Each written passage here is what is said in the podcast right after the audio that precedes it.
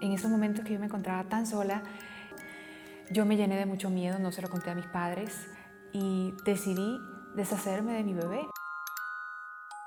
Aproximadamente 121 millones de embarazos no planeados ocurrieron cada año entre 2015 y 2019. De estos embarazos no planeados, el 61% terminó en aborto. Esto se traduce en 73 millones de abortos por año.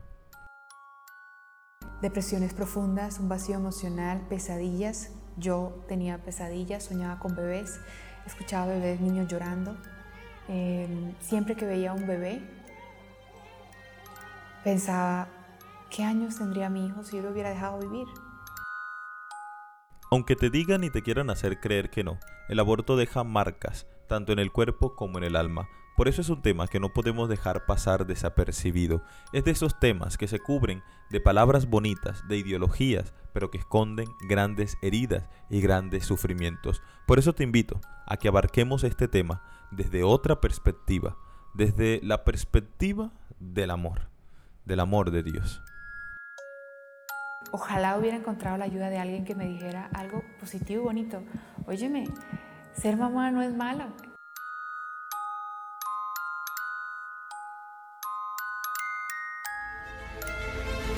las cruzadas, los templarios, la Inquisición, la ideología de género, la quema de brujas, sobre la eutanasia, sobre el aborto, y qué sobre los abusos de la iglesia y su riqueza, y sobre su historia.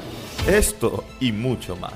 Hablaremos de lo que nadie quiere hablar porque callar no es una opción.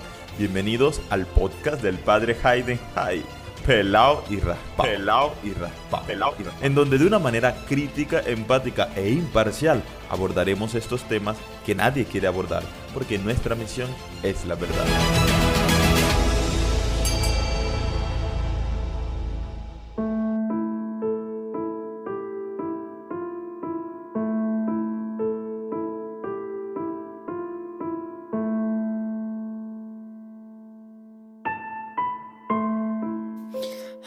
Hoy, Señor, estoy delante de ti. Te pido que me ayudes porque estoy perdida. Bien dices que vas tras la oveja perdida y yo, yo soy esa oveja hoy. Hay tantas voces a mi alrededor. Yo sé que fallé, que no soy lo que todo el mundo espera de mí. Ni siquiera soy lo que yo planeé para mi vida. Estoy sola juzgada por todos y nadie me pregunta cómo me siento. Solo me dicen haz esto y lo otro, sin tener en cuenta mi opinión. Ya sé que los decepcioné a todos, a mis padres, a mis hermanos, a mi novio. No valgo nada para ellos. Solo soy la irresponsable que no supo responder a la confianza que me dieron. soy un fracaso. Tengo 17 años y mi vida se acabó por este embarazo. Después de ser el orgullo de mi familia. Hoy soy la vergüenza más grande. ¿Dónde voy a vivir? Mis padres me echaron de la casa dijeron que me fuera a vivir con mi marido. Pero él también me desprecia y me dejó sola. Después de jurarme que me amaba y que siempre estaríamos juntos. Hoy me dice que no quiere saber nada de mí y menos de este bebé que viene en camino. Él no lo quiere, lo dejo claro. ¿Y mis amigas? Ellas solo hablan mal de mí. Ayer eran mis confidentes y mis alcahuetas. Y hoy me rechazan. Ya no encajo con ellas. ¿A qué hora pasó toda esta locura? Como quisiera que todo fuera diferente. Que esto solo fuera una pesadilla y despertar. Estoy sola hoy. Ni siquiera yo me esperaba esta situación. Un embarazo. ser mamá. A estas alturas de mi vida. Faltan muchos sueños por cumplir. Aún no lo tengo todo, todo lo que quería, mis estudios. No sé qué hacer. ¿Y de qué voy a vivir? Si tengo este bebé, ¿cómo voy a criarlo? Estoy verdaderamente perdida, Señor. Por favor, ayúdame.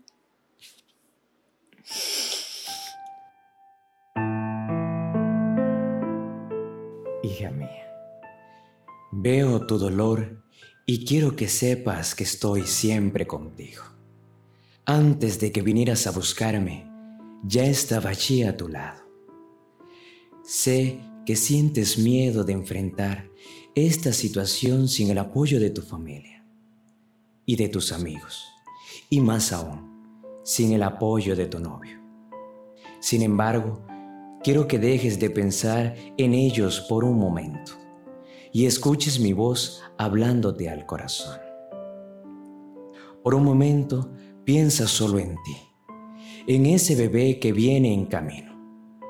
Ese niño depende solo de ti y así como tú has sido rechazada por todos, dime, ¿vas a dejarlo solo tú también? ¿Lo someterás al desprecio de su madre? Ya conozco tu respuesta, pero quiero que estés segura de tus sentimientos hacia tu hijo son naturales y correctos. ¿Sabes cómo lo sé? Porque conozco la nobleza de tu corazón. Eres una mujer sorprendente. No estás sola en esto. Yo mismo iré delante de ti. Pon tu confianza en mí y descansa en mi amor. Toma mi mano. Yo quiero derramar mi gloria en esta circunstancia. Dale un sí al amor y a la vida y verás todo lo que puedo hacer en ti. Y por ese pequeño que yo mismo quise poner al cuidado y en tu protección.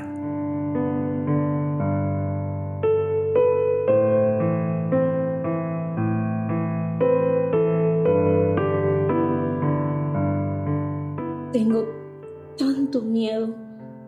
Dios, ¿dónde estás? Todo, todo fue horrible para mí. No dejo de pensar en ese momento. Cierro los ojos y puedo vivirlo todo de nuevo. Por las noches no quiero dormirme porque por sueño lo mismo. Es, es la misma pesadilla una y otra vez. Porque a mí es lo peor que me ha pasado. Me da pena hablar con la gente porque me siento sucia. Creo que mis padres piensan que fue mi culpa. Preguntan muchas veces lo mismo. ¿Acaso no me creen? Pero en realidad no lo sé. Yo no hice nada, yo no dije nada. Ese hombre simplemente abusó de mí y fue asqueroso. No quiero hablar con nadie. No quiero jugar ni ir al colegio. Me da miedo que la gente sepa lo que me pasó, porque pueden pensar mal de mí. Ayer el doctor les dijo a mis padres que estoy embarazada. ¿Embarazada? No siento nada en mi cuerpo. Vi a mi mamá llorar y preguntarle al doctor qué podríamos hacer, cuál era la solución. ¿Cómo puedo estar embarazada si soy una niña? Solo tengo 14 años. Mi mamá dice que debo abortar, que eso no me dolerá y, y, que nadie se dará cuenta. Así que podré seguir con mi vida normal, sin sentir miedo de que los demás me rechacen, sin interrumpir mi vida.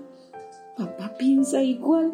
Él dice que este bebé sería el recuerdo de la peor experiencia y que yo no podría amarlo nunca. Hoy estuve con la psicóloga y ella me dijo que sobre mi cuerpo debo decidir yo, pero tengo miedo. No sé a quién hacerle caso. No sé qué es lo mejor. Tampoco quiero que alguien más me toque, ni siquiera el doctor. ¿Qué, qué es abortar? No entiendo. ¿Cómo podría ayudarme eso? Con eso desaparecerá esta tristeza y me sentiré mejor. Quisiera morir yo para no vivir esto. Por eso, Dios, quiero que me ayudes. Mi abuelita siempre dice que tú estás cuando uno más te necesita y yo te necesito hoy más que nunca. ¿Estás ahí?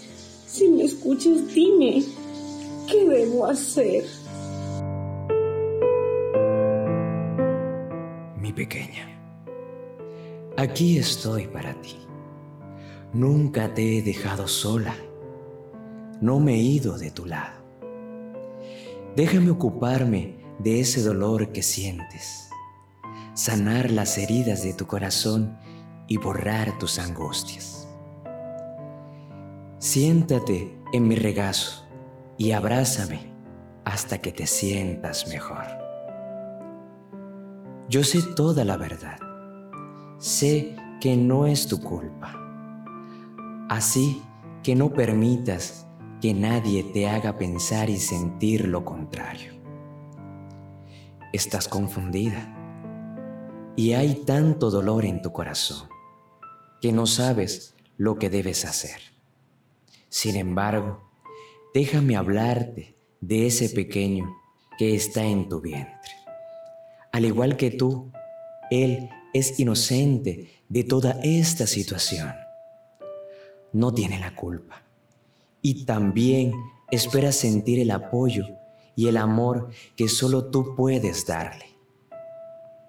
Los adultos a veces olvidan que fueron niños, lo grandioso que fue tener un padre que cuidara de ellos con tanto amor. Pero tú, que aún eres una niña, sabes lo importante que eres en la vida de ese pequeño y que tienes un lugar que nadie más puede ocupar. Por eso te pido que le des la oportunidad de nacer, de vivir. Abortar no te hará sentir mejor, sino que, por el contrario, aumentará el dolor en tu corazón al pensar que pudiste hacer lo contrario. Ahora, niña mía, no importa lo que los demás piensen de ti. Guardas la verdad en tu corazón. Y sabes que en esta situación hay dos inocentes que solo buscan ser amados, protegidos. No temas. Aquí estoy yo para eso.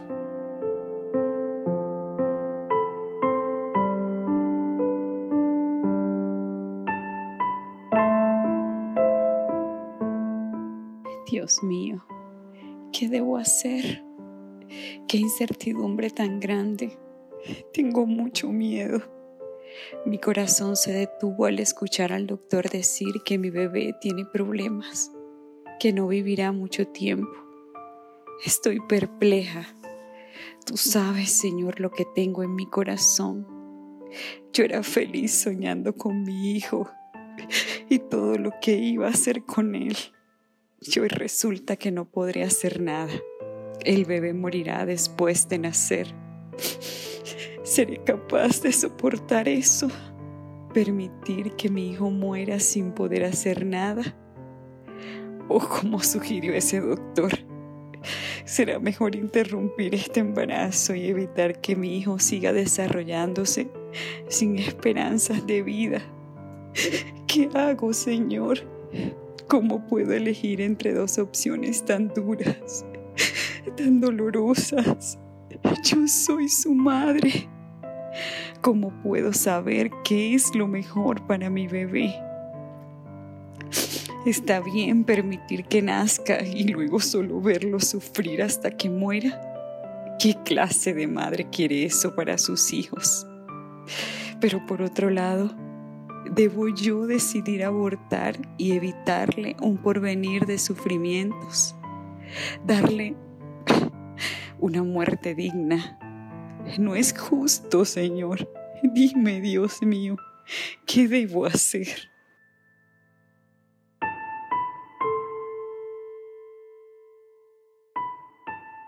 Mi querida hija, gracias por venir a mi presencia. Esperaba que lo hicieras, pues eres una mujer de fe. Sé por todo lo que estás pasando.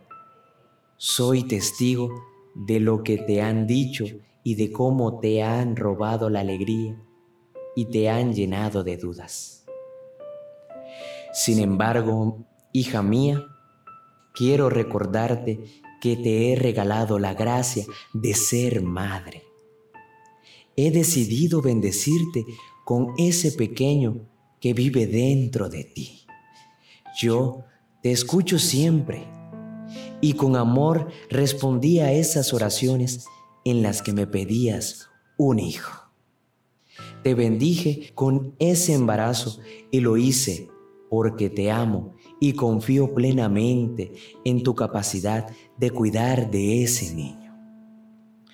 Por eso, amada hija, no permitas que el mundo te haga dudar. Tu corazón de madre sabes que tu papel principal es cuidar de él, hasta que yo decida llamarlo a mi presencia. No permitas que el mundo te haga responsable de decidir si tu hijo vive o no. No te hagas cómplice ni cargues con la culpa de acabar con la de tu hijo. Espera en mí y conmigo. Yo te daré la fuerza, el valor y la fe suficiente.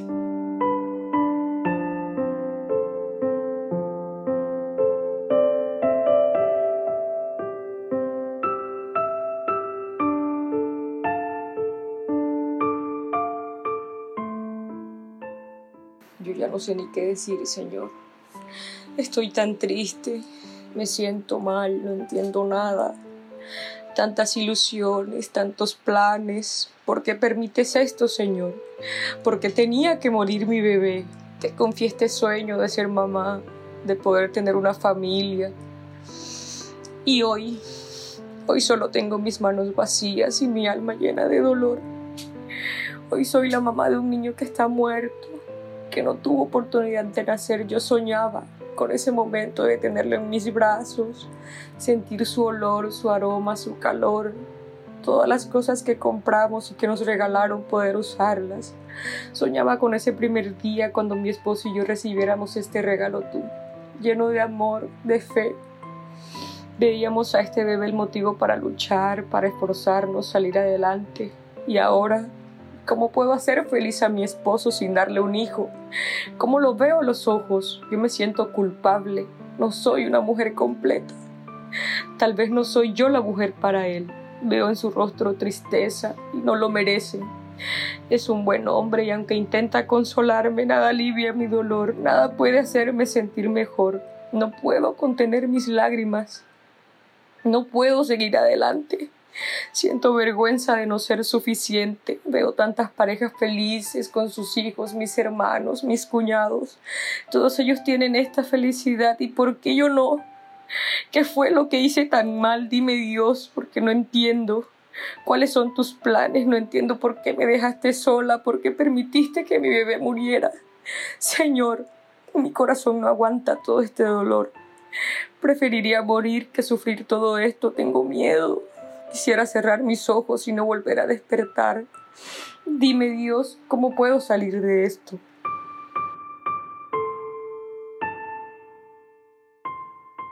Amada hija, no me he ido de tu lado. Aquí estoy abrazándote, aunque no te des cuenta. Conozco tu dolor. Yo también vi morir a mi hijo en la cruz sin entender por qué.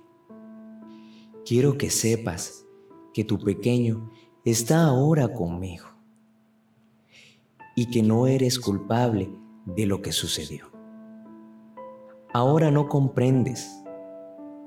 Pero si te has acercado a mí, entonces caminemos juntos y déjame mostrarte cómo brotan rosas profundas de esa herida que hoy tienes.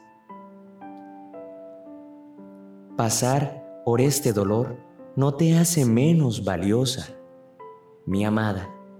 Todo lo contrario, sobre ti quiero poner una corona de gloria, de la que solo son dignos los que comparten mi cruz.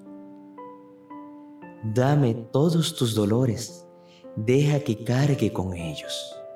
Entrégame eso que te agobia y descansa en la certeza de que todo lo que sucede, incluso eso que hoy tanto te duele, lo permito para bien de los que amo.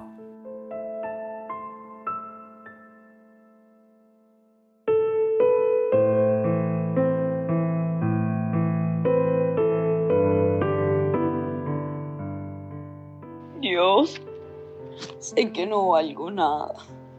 Sé que soy lo peor. Yo hice lo que nunca me imaginé. Maté a mi propio hijo. Acabé con su vida. No le di una oportunidad. Tengo rabia, inconformidad conmigo misma. Me decepcioné. Quisiera devolver el tiempo y haber actuado diferente. Pasa el tiempo y mi dolor cada día es más grande. Mis lágrimas no paran. Es como si viviera el mismo instante, una y otra vez. No tengo descanso por las noches, es la misma pesadilla. Un niño que es desmembrado. Aunque nadie sabe lo que hice, me siento terrible, culpable. No pude contarle a mi familia, tenía tanto, tanto miedo de su reacción. Solo le conté a mi novio y él estaba feliz de ser padre. Ahora piensa que fue un aborto espontáneo pero me ha contado que sueña con un niño que le dice papá. Hoy creo que mis padres me hubiesen apoyado y todo sería diferente. No supe actuar. Sobrepasé los límites y destruí mi vida por completo. ¿Cómo pude? Siento asco de la mujer que soy. ¿Por qué? ¿Qué clase de mujer es una que mata a su hijo? No tengo perdón. Veo mujeres embarazadas, niños pequeños, cosas de bebés y todo eso me produce angustia, rabia, dolor, desesperación. Ya no soy la misma de antes. Todo ha cambiado para mí. Dime Dios, ¿qué hago? ¿Cómo remedio el mal que hice? ¿Cómo le pongo fin a este desespero? ¿Acaso tengo perdón? Ay, la que merecía morir era yo, no mi hijo inocente. Porque eso era un inocente. Intenté acabar con mi vida, pero no soy buena ni para eso. El veneno que tomé no acabó conmigo. Ayúdame, Señor. Toma mi vida y dame un descanso. No merezco vivir. No merezco nada.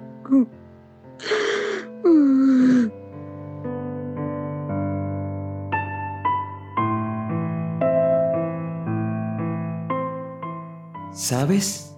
Te esperaba desde hace mucho tiempo.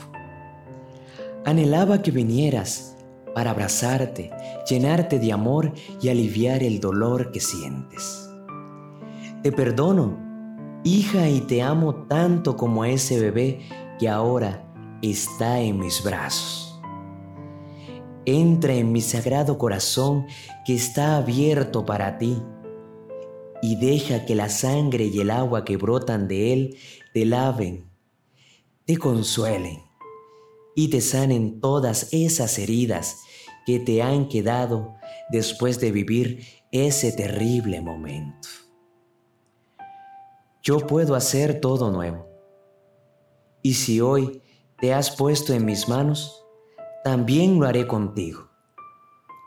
No temas, pues mi misericordia te abraza y te libra de toda culpa. Déjame devolverte la alegría de vivir.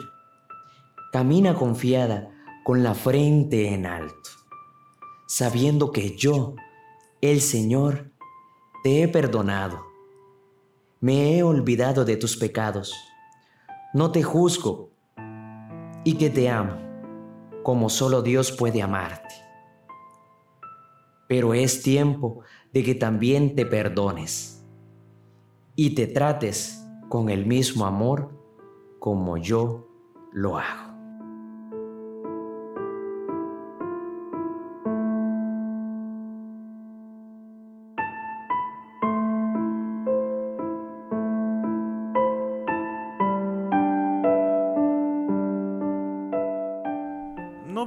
De lo que es el aborto ni de las técnicas que usan para tal fin. Para ello pueden googlear y encontrarán la información que quieran.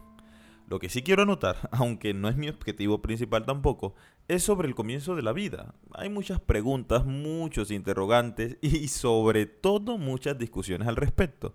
Y es obvio, ¿no? Porque desde donde creamos que comienza la vida, entonces se nos va a permitir rechazarla o conservarla. Me explico. Si creo que la vida, por decir solo un ejemplo, comienza a los tres meses de embarazo, entonces es permitido el aborto. Pero si crees que la vida comienza cuando naces, entonces antes de eso, así estés en el octavo mes de embarazo, podrás hacerlo también. Mm, ¿Cómo es que le dicen? Ah, sí, interrumpir el embarazo. Recuerden algo, apúntalo. El mal siempre utiliza palabras bonitas para esconder macabras realidades. Pero continuemos. Si nosotros creemos que la vida comienza desde el mismo momento de la concepción, entonces en ningún momento del embarazo es permitido el aborto. Por eso la pregunta, ¿cuándo comienza la vida? es para que se arme la Tercera Guerra Mundial. Ahora, ¿es solo cuestión de fe? ¿Es el aborto un tema meramente religioso? Pues no, porque es con fundamentos científicos que llegamos a la conclusión de que la vida comienza desde la fecundación. Ah, y esa es otra cosa, que ni la ciencia logra ponerse de acuerdo, porque ciertamente muchos dicen que el primer periodo del niño en el vientre de la madre son un cúmulo de células, pero otros también confirman y en base a sus trabajos científicos que la concepción es lo que le da inicio a la vida, ¿o no, Salomón?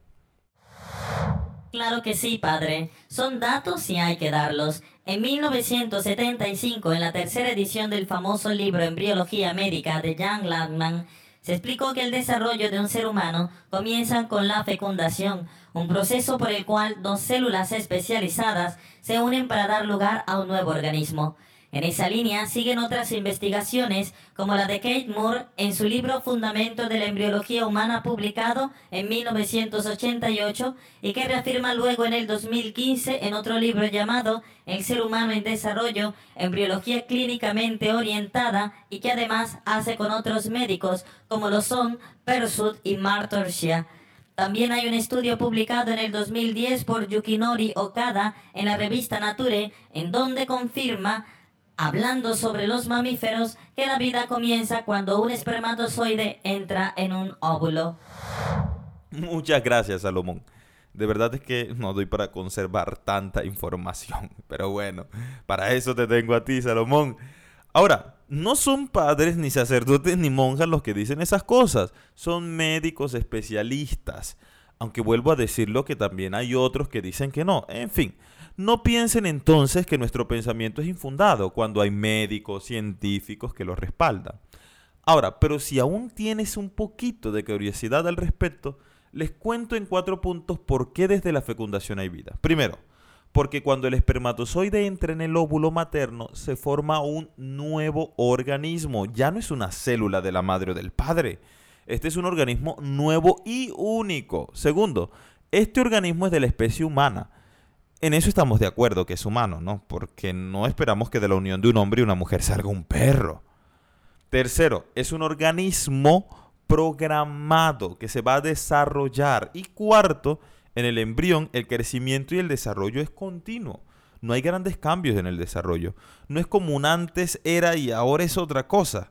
Es el desarrollo continuo e integral del niño. Pero bueno, me excedí un poco en este aspecto, pero quería que hubiese claridad al respecto para que no se dejen meter los dedos en la boca, por favor.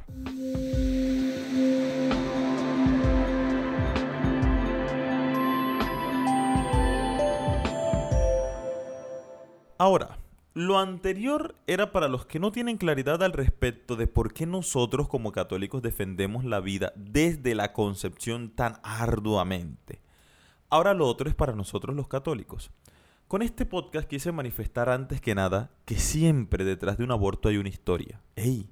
Ninguna mujer quiere abortar por diversión o porque sea su pasatiempo favorito. No. O sea, de verdad debemos tener en cuenta eso que defendiendo la vida del pequeño a veces terminamos hundiendo la vida de la madre que la debe tener ya hecha cuadritos. Nunca se olviden de la caridad de Dios. Y la respuesta de Dios a cada una de las oraciones que escuchábamos al principio de este episodio es muestra de eso.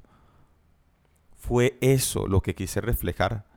La vida se defiende con amor, no con palabras ofensivas ni hirientes, porque al fin de cuentas ninguno de nosotros puede obligar a nadie a tomar una decisión. Ojo, podemos aconsejar, guiar, iluminar desde el amor, pero nunca desde el odio, ni desde la condena, ni desde la imposición. Otra cosa, aprendamos a ser parte de la solución y no del problema. Imagínate la situación del primer caso que escuchamos. La muchacha que las embarró, y ciertamente las embarró, pero todo el mundo le dio la espalda. No tiene cómo vivir y llegas tú y le dices, hey, no abortes, no seas una asesina. Por Dios, eso es ridículo. ¿Crees que con un no aborte se soluciona el problema de esa muchacha? No. Ahí es donde entra la caridad. Al fin de cuentas, no estás en su situación. Y desde tu perspectiva las cosas se hacen más fáciles. Y aunque hayas estado en una situación parecida, es eso, solo parecida. No es la misma situación porque cada quien vive las situaciones de su vida de manera distinta. Mira, si la defensa de tu fe te lleva a pisotear y condenar al otro, disculpa, pero estás mal. Jesús no hacía eso. Hay muchos providas en la iglesia. Y bueno, en realidad ser católico es ser provida. Eso no lo vamos a discutir acá. Sarah Winter, que fue la principal feminista de Brasil y que su ideología la obligó literalmente a abortar, después de convertida lo dice, no existen católicos pro abortos. Aclarado este punto, vuelvo a decir, hay muchos providas de boca, pero, ¿qué ayudas prácticas les están brindando esas mujeres? Ojo, digo prácticas. Y no se trata de solucionarles el problema, pero sí de mostrarles otras salidas, de ser parte de la solución. Recuerda algo, amigo y amiga. La verdad sin caridad es crueldad. Aunque tengas toda la razón, si no tienes caridad al decir esa verdad, harás más daño que bien. Y recuerda que por más horrible que sea el pecado, no tienes ningún derecho de juzgar a nadie porque Dios no lo hace.